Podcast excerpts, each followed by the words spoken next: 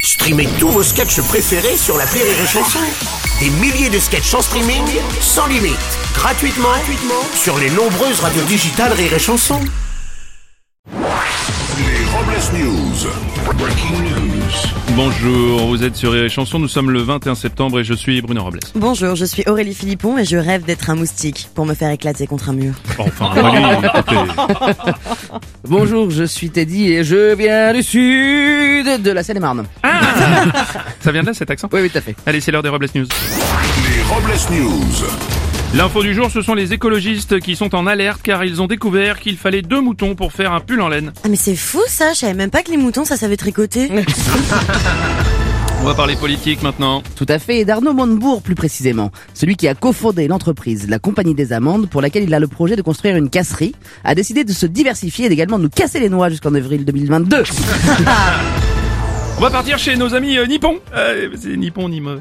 Ni mauvais. Ouais, C'est d'accord, nippon, ok, ni mauvais. merci Pardon, Bruno. pardon, excusez-moi. En effet, on va au Japon où une entreprise propose à des particuliers de louer pour 15 euros de l'heure des personnes en surpoids de plus de 100 kilos.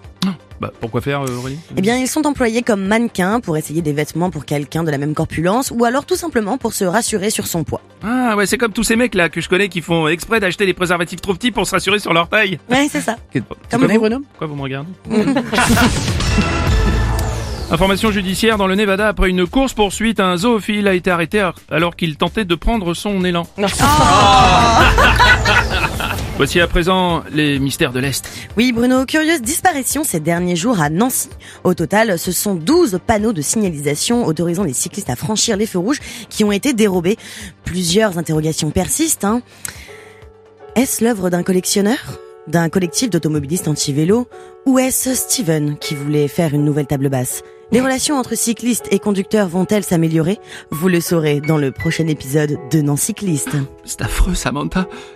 Dites voir, en attendant de résoudre cette affaire, vous ne voulez pas prendre un scotch C'est gentil, Brendan, mais j'ai déjà de la pâte à fixe. Chouchou maintenant. En effet, Bruno, c'est une grande première en France. La compagnie privée de transport Transdev va ravir à la SNCF la ligne régionale Marseille-Nice. C'est une petite révolution dans le secteur ferroviaire. Oh, hein. Oui, et quel est le nom de, de la compagnie, vous dites là Transdev. Oui.